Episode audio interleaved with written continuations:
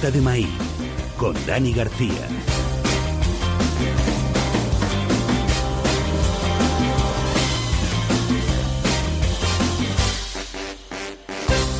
Bienvenidos una semana más a la lata de maíz, a todos y a todas a este podcast de béisbol en español, allá donde estéis, ya sea mañana, tarde o noche, cuando nos estéis escuchando. Os saluda Dani García, como siempre venimos cargados con la actualidad de la semana, pero hoy pasaremos también por Cuba para hablar de la serie nacional cubana recién acabada. Empezamos con el highlight de la semana.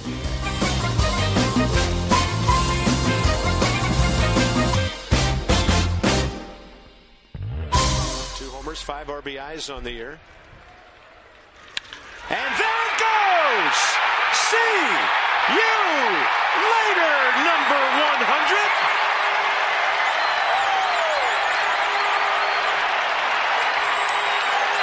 And Bryce, yeah, you got to touch first base, man.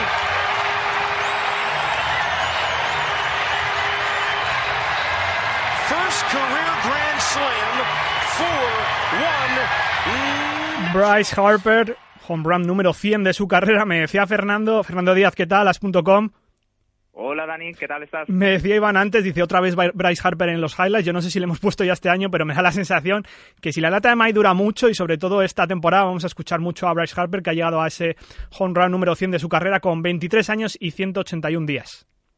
Sí, la verdad es que parece que no hay otro jugador en las grandes ligas más allá de Bryce Harper, ¿no?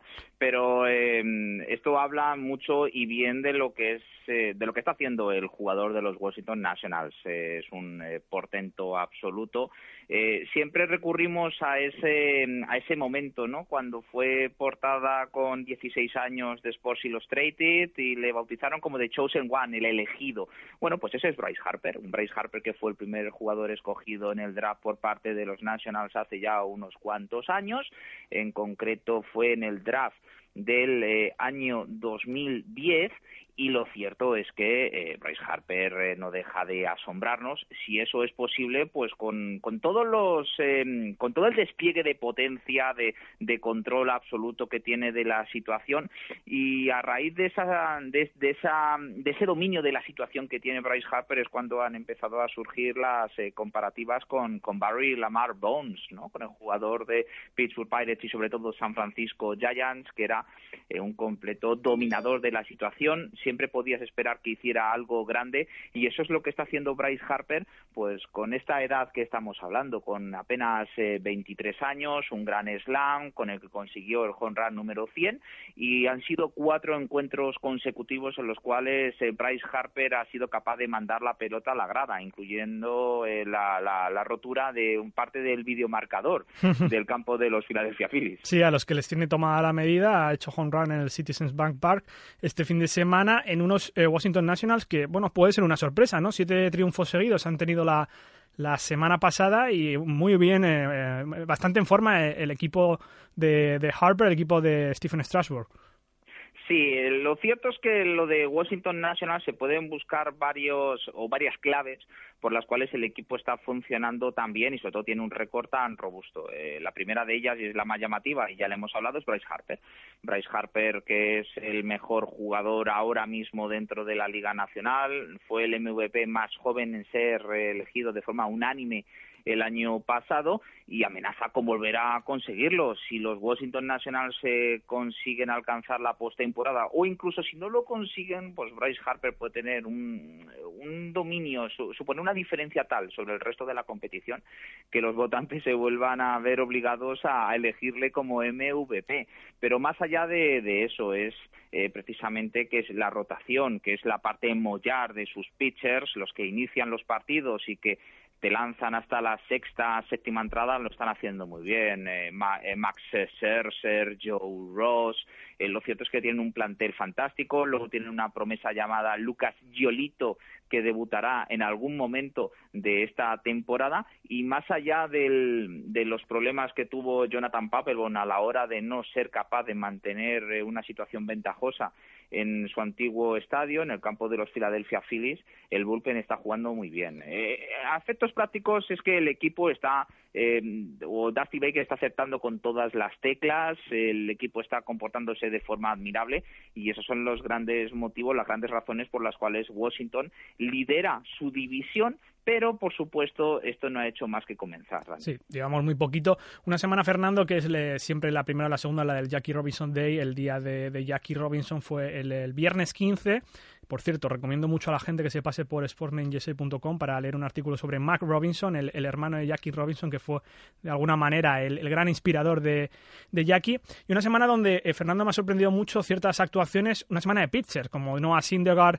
eh, haciendo un strikeout eh, tras otro, Vincent, Vince Velázquez para los Phillies, que parece que da cierto halo de luz para el futuro con esos 16 strikeouts, con 23 añitos.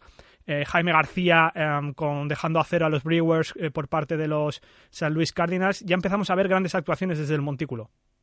Sí, hay que tener en cuenta un aspecto, Dani. Eh, más allá del eh, tiempo absolutamente espantoso que está haciendo en los primeros compases de, de la temporada regular en Estados Unidos y casi da igual que sea en la costa oeste que en la este. Se ha llegado tarde la sea en el medio oeste. La verdad es que el, clima no está favoreciendo mucho la disputa de partidos y está obligando a la suspensión de varios encuentros. Los primeros dos meses de temporada son los, eh, los meses en los cuales los pitchers suelen tener una, una cierta ventaja sobre los batadores. Una vez que el clima empieza a calentarse, que te hace mejor temperatura, los conruns empiezan a llegar eh, con, eh, con mayor frecuencia con lo cual da miedo pensar lo que puede hacer, por ejemplo, Bryce Harper, Mike Trout, Josh Donaldson, José Bautista y compañía, pero, pero estos primeros compases suelen ser eh, momentos en los cuales se favorecen a los lanzadores y luego, pues si tienes a gente como Noah Syndergaard que se postula junto a Jake Arrieta y Clayton Kershaw como los máximos aspirantes al eh, trofeo Cy en la Liga Nacional. Y luego pues lo que tú mencionabas, Vince Velázquez, el jugador que se ganó a pulso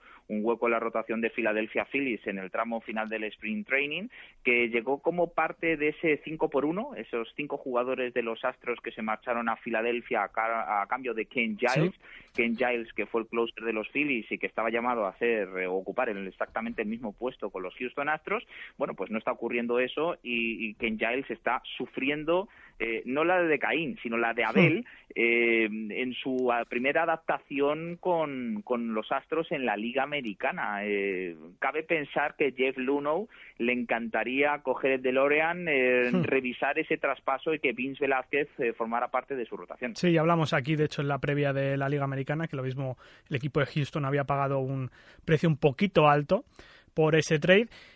Dos equipos que tenían cero victorias la semana pasada, Atlanta y Minnesota, ahora llevan tres y cuatro victorias consecutivas. Y un equipo que no tenía derrotas, el último que se quedó a cero, que fue Baltimore, ya encajó su primera, su primera derrota en Boston con un Manny Machado que ya empieza además a, dejar muchos highlights defensivos. Sí, no, y no solo ofensivos, eh, Dani, eh, defensivos. Defensivos, defensivos, me refería, sí. Manny Machado está llamado a ser uno de los grandes rostros, si es que no lo es ya, dentro de la Major League Baseball. Sí, la verdad que, eh, y lo decíamos también aquí en la previa, yo me acuerdo que lo hablaba con Marco Chomón en, en las previas de, al primer toque, que, que la verdad que es un jugador a ver, después de esa lesión, creo que este año nos puede dar un año bastante, bastante movidito desde esa posición de tercera base. Bueno, vamos con la estadística de la semana.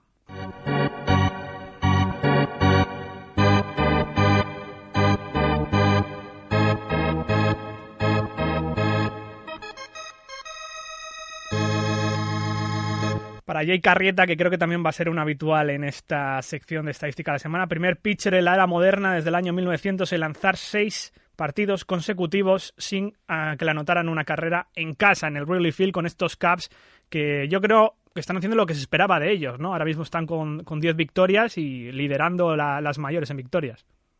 Además hay que tener en cuenta, Dani, que en el estreno que han sido de, unas series que prometen ser eh, muy interesantes entre Cardinals, y St. Louis Cardinals y Chicago Cubs, pues lo cierto es que los eh, Cubs eh, como suele ocurrir, casi todas las piezas están eh, funcionando, sobre todo lo que eh, se destaca mucho es la capacidad que están teniendo los bateadores, que muchos de ellos todavía no están bateando como se les espera, es decir, Anthony Rizzo no lo está haciendo en ese sentido, tampoco es el gran fichaje Jason Hayward, pero están teniendo una gran capacidad de, sacar lanzamientos extras, de sacar bases por bolas, de generar corredor de poner corredores en base y eso a la larga supone mayores posibilidades de poder anotar carreras. Si a eso le sumas que sus pitchers están eh, mostrando un control impecable, es decir, no caminan a muchos jugadores a primera, no em, se, incrementa eh, la presión en, su contra,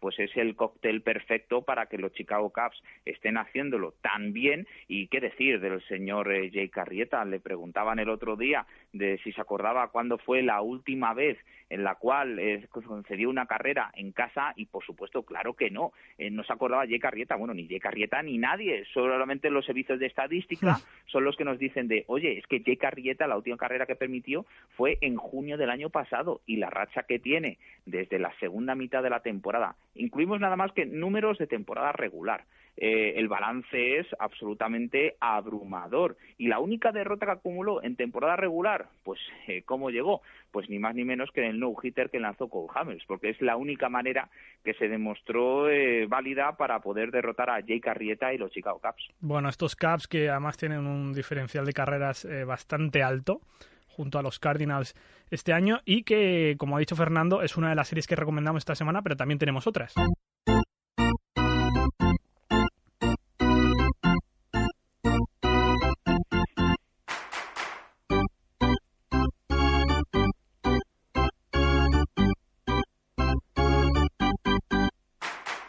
Bueno, la que decías, Caps Cardinals, que ha empezado bastante también bien para los Caps, con, con un John Lucky que volvía al Busch Stadium y la verdad que ha hecho una actuación increíble este lunes.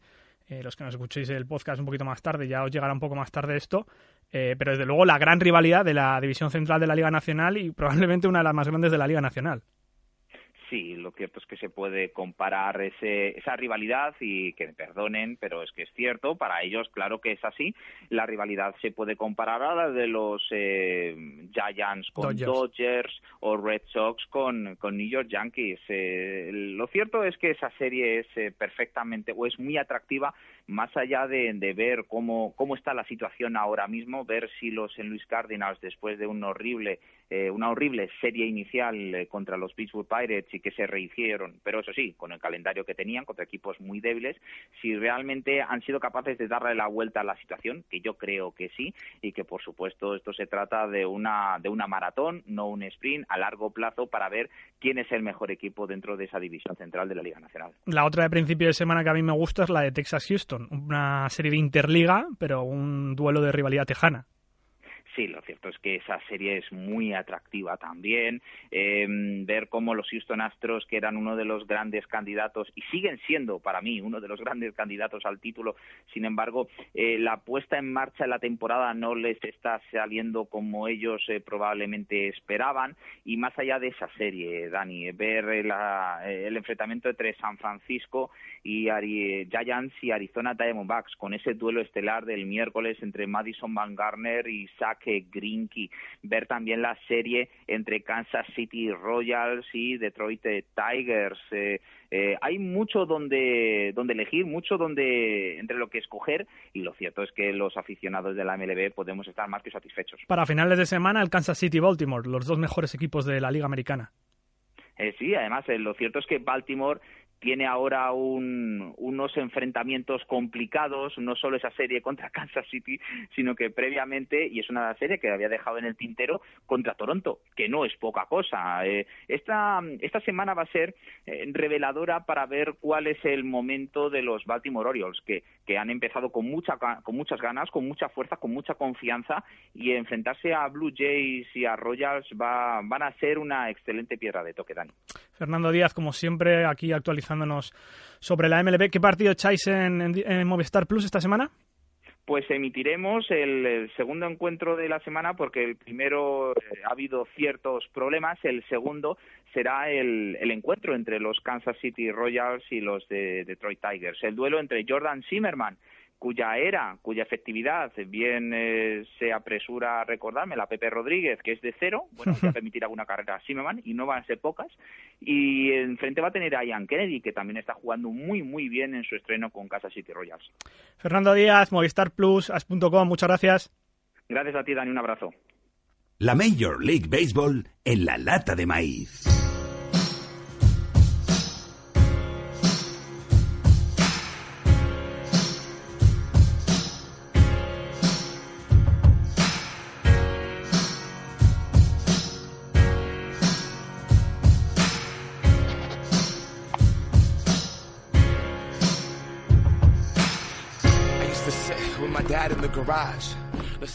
Los Golden State Warriors consiguieron la semana pasada el mejor récord de la historia en una temporada regular de la NBA con 73 victorias.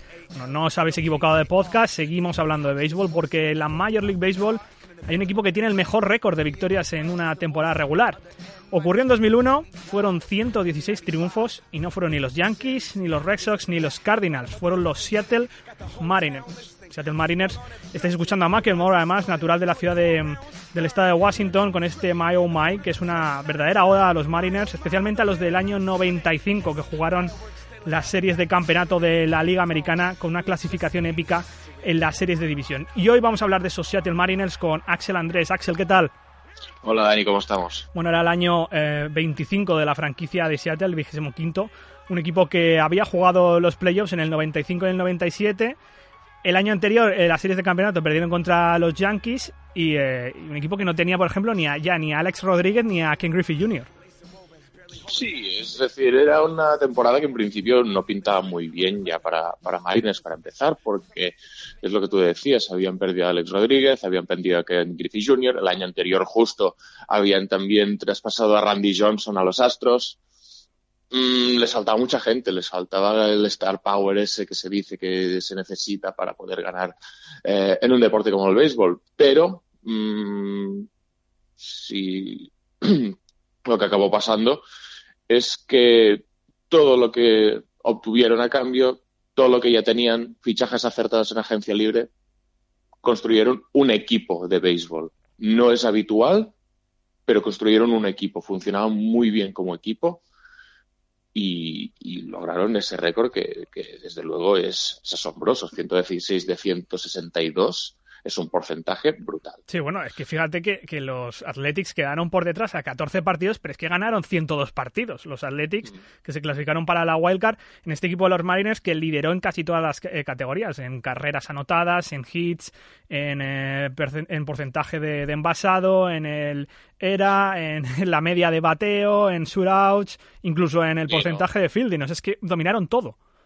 Es que e, ese es el tema y para cada, para cada categoría pues se notaba el espíritu de equipo. De hecho, eh, una de las estadísticas más infravaloradas es esta que decías del fielding o de, la defensa. Incluso el, el wins above replacement eh, defensivo fue de los más altos de la historia de, de la Major League Baseball. O sea, es, es algo que no, se, no estamos acostumbrados a ver, pero cuando te funciona todo el equipo, aunque no esté plagado de superestrellas, porque no lo estaba, pues eh, tienes un, tienes, bueno, valga la redundancia, tienes un equipo que te gana de, de la forma que ganaron los Mariners.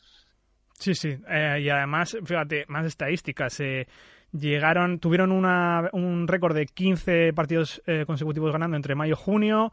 Eh, llegaron al, al All-Star Break con 63-24, por cierto, en un All-Star Break que se celebró, celebró, en Seattle y hubo ocho jugadores de, de los Mariners y como he dicho que quedaron 14 partidos por delante de los 6. 102 partidos, ganaron el equipo de los Athletics. Bueno, vamos a escuchar cómo sonó la victoria 116, además en el Safeco Field. And now Sasaki is set. And now the right-hander is to the plate with the 0-2 to A-Rod. Swing! And a foul tip into the glove of Dan Wilson, who hangs on to it. And no baseball team in history has ever won more games than the Seattle Mariners. And tomorrow they try to stand all alone as a team that has won more. Low Pinella estaba en ese banquillo, el, el, el tradicional y clásico Low Pinella, con Freddy García en el montículo, por ejemplo, y un gran Ichiro Suzuki que era su temporada rookie con 27 años el japonés y fue el MVP de la Liga Americana, Axel.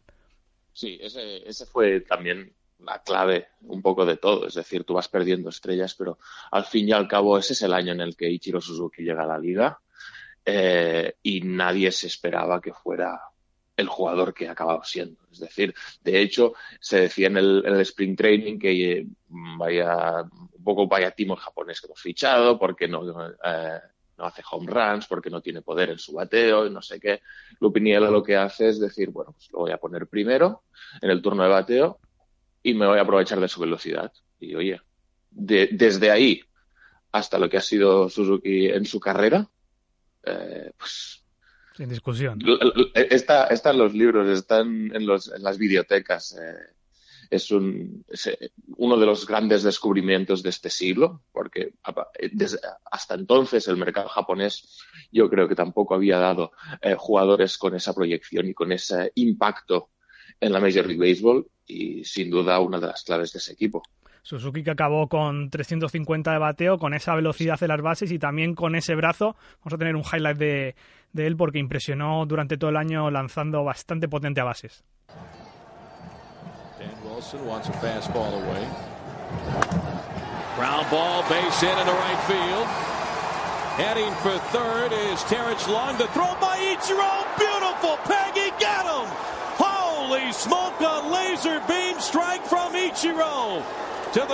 Bueno, digamos Ichiro, como está en su camiseta, él se ha puesto siempre el, el primer nombre en la camiseta.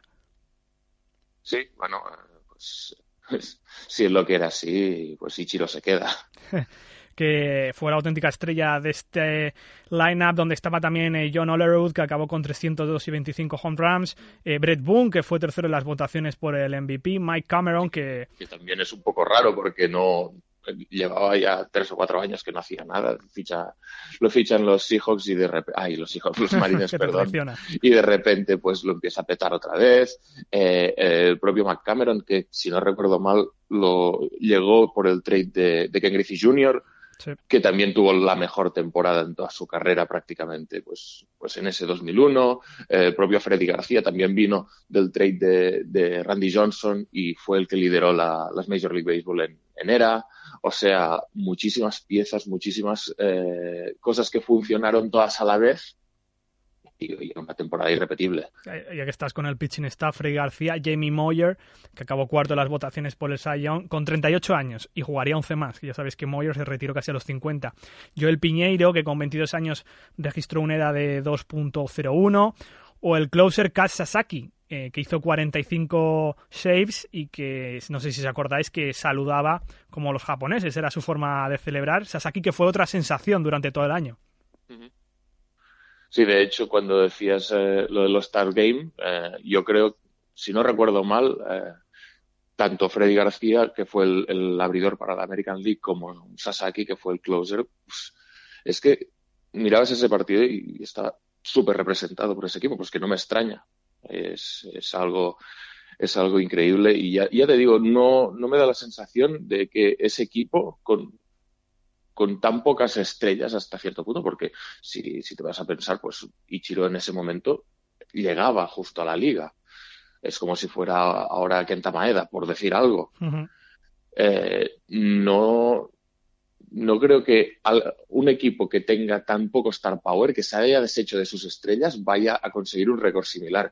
Y a nivel absoluto incluso te diría que, que es muy improbable que ni que un equipo con tantas posiciones del All-Star, que es de lo que estábamos hablando, ni en general, que iguale ese récord de victorias.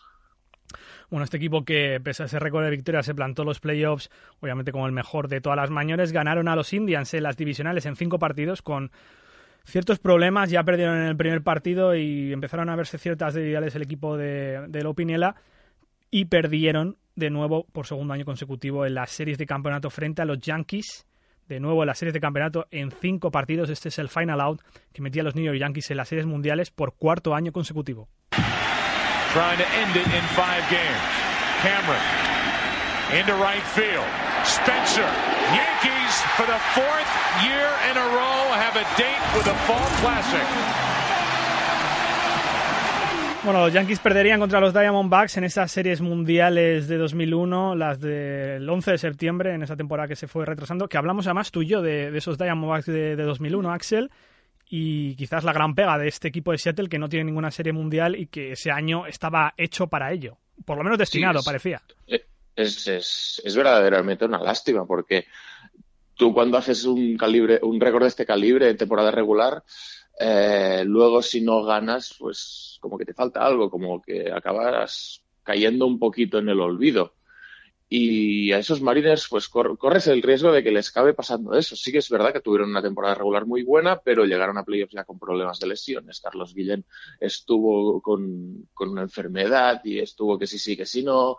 Eh, los Yankees también eran un poco su, su bestia negra en ese momento y además no eran un mal equipo tampoco, para, que nos vamos a engañar, que estaba Petty, que estaba Musina, que estaba Orlando Hernández, que estaba Bernie Williams y, bueno, eh, cosas que pasan, pero sí que es verdad que es un poco una lástima porque eso hace que no nos acordemos de tanto de esos Mariners que tienen el récord de victorias, que fueron tan buenos y que sí que es verdad que les cuadró todo una sola temporada, pero joder, qué temporada. Sí, qué temporada, pero bueno, como tú dices, al final la historia solo recuerda a los ganadores y recuerda a aquellos New York Yankees de la, de la dinastía o de esos Diamondbacks que dieron la sorpresa en siete partidos con aquellos, eh, bueno, con Randy Johnson, eh, que hizo una serie espectacular y hablamos de ello. Bueno, Axel. Con y tal y cual. Sí. Bueno, Axel, eh, como siempre, agradecido por contarnos estos episodios de, de la historia del béisbol que siempre um, marcan la luz de, de, este gran deporte. Muchas gracias. Gracias a ti. Uno, dos, tres, cuatro, cinco, seis, siete, ocho. El mambo número 8 de Damaso Pérez Prado para, bueno, el rey del mambo, para introducirnos a la serie nacional cubana, edición número 55 entre Ciego de Ávila, Los Tigres y Pinar del Río, que ha sido desde el 6 de abril, para hablarnos del béisbol internacional. Siempre está con nosotros Ramiro Blasco. ¿Qué tal, Ramiro? Muy bien, Dani, ¿qué tal? Bueno, esa Muy buenas tardes. Esa victoria de los Tigres con, con emoción porque Vegueros de Pinar del Río al final bueno, levantó esos tres primeros partidos, pero en el último partido de la serie, los Tigres, como actuales campeones, han revalidado el título. Toda una gesta. Nunca nadie había conseguido de un 3-0 llegar a un 3-2 y Pinar del Río llegó más allá, llegó a, a empatar a, 3. Lo que ocurre es que, claro, evidentemente conseguir ganarle cuatro partidos a Ciego era, era bastante complicado ya después de un 3-0. Bueno, esos tres primeros partidos para Ciego de Ávila, especialmente ese segundo partido donde ganó en la decimotercera entrada. Nadie del estadio. Todo el mundo en su lugar. Línea por el jardín izquierdo, la van buscando los dos, la pelota, el primer bounce, la corta, se va embalando el hombre, viene el corredor, el tiro, va a ganar Ciego de Ávila, y los Tigres dejan al campo a Pinar del Río en un soberbio juego de pelota. Tremendo juego de pelota. Decide en definitiva. Este segundo partido decidido en la decimotercera entrada, Ramiro, que es un poco señal de lo que han sido todas las series, bastante emocionante. Ese, ese partido fue, fue un partidazo. Uh, yo creo que a todos los que nos gusta mucho el béisbol nos gusta mucho la, la defensa. Y ese partido llegó en la, la segunda carrera de ciego, llegó en la, en la treceava entrada. Estando Pinar del Río, tenía que ser emocionante y podían pasar estas cosas. De hecho, Pinar del Río en, en semifinales remonta un 3 a 2 a, a, Matanzas, que venía de ser el mejor en las fases, en las fases eh, regulares.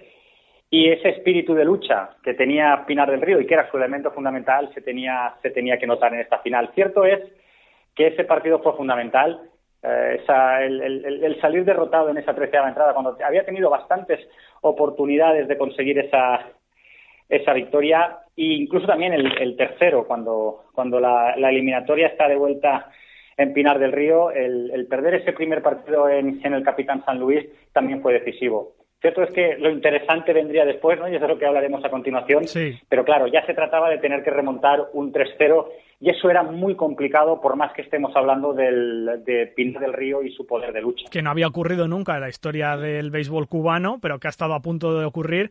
Es que tampoco ha ocurrido mucho en el béisbol mundial. Nos viene solo a la cabeza el Red Sox Yankees de la series de campeonato de 2004. O sea que es muy complicado levantar ese 3-0, pero el, el, equipo de, de, del oeste de, de, Cuba estuvo a punto de, levantar esa serie 3-0 hasta el séptimo partido.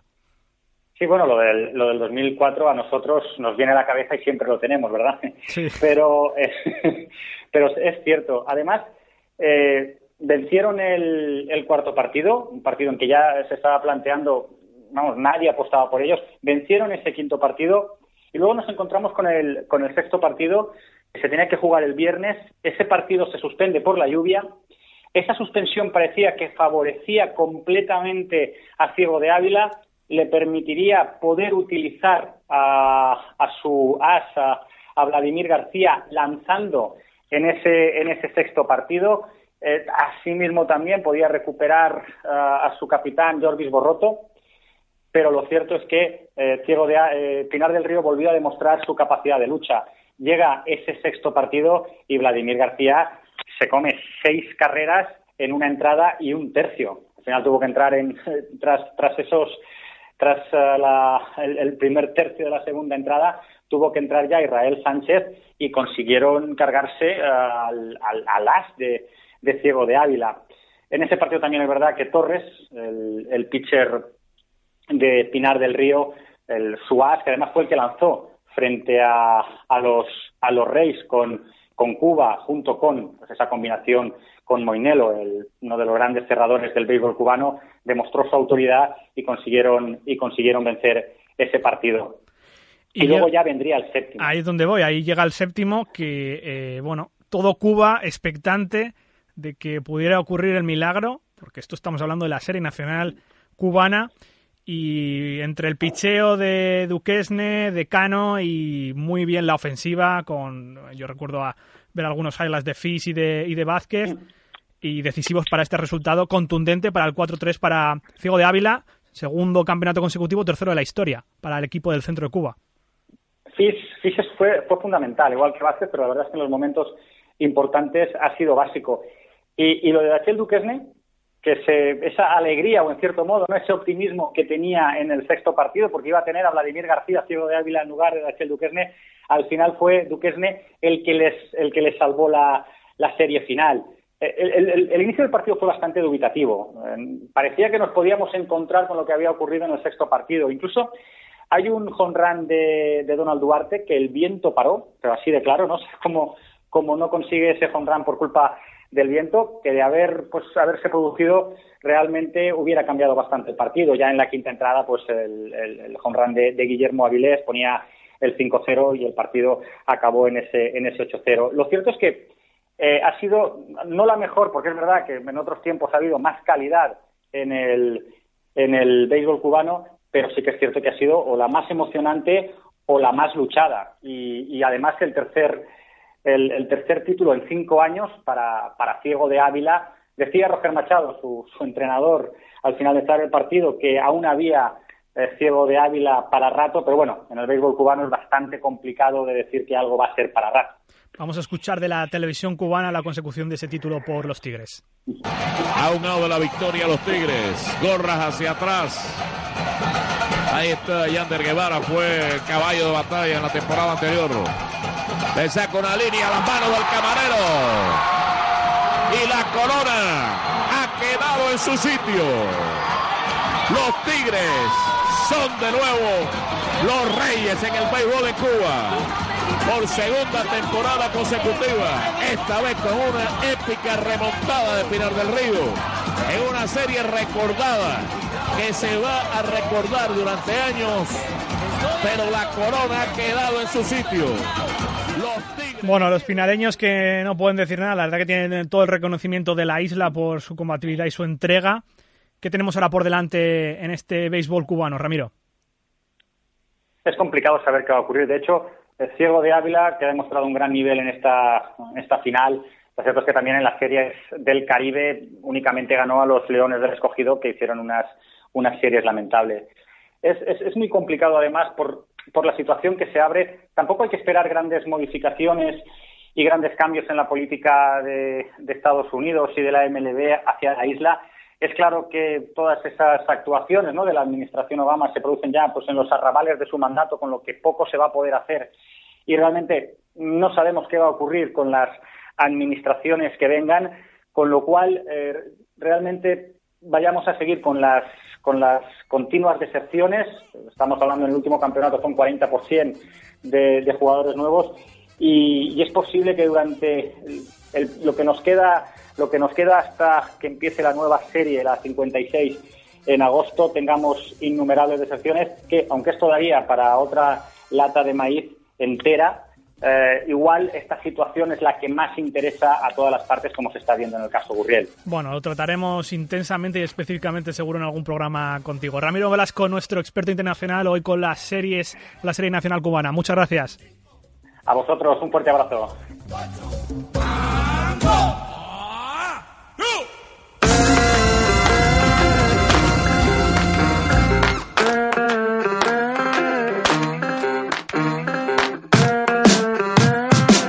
Si algo tengo que recomendaros esta semana de sportsmadeinusa.com son los artículos de Ángel Carrillo sobre entender el béisbol. Increíble resumen, conciso y claro para que los más novatos os introduzcáis en el béisbol.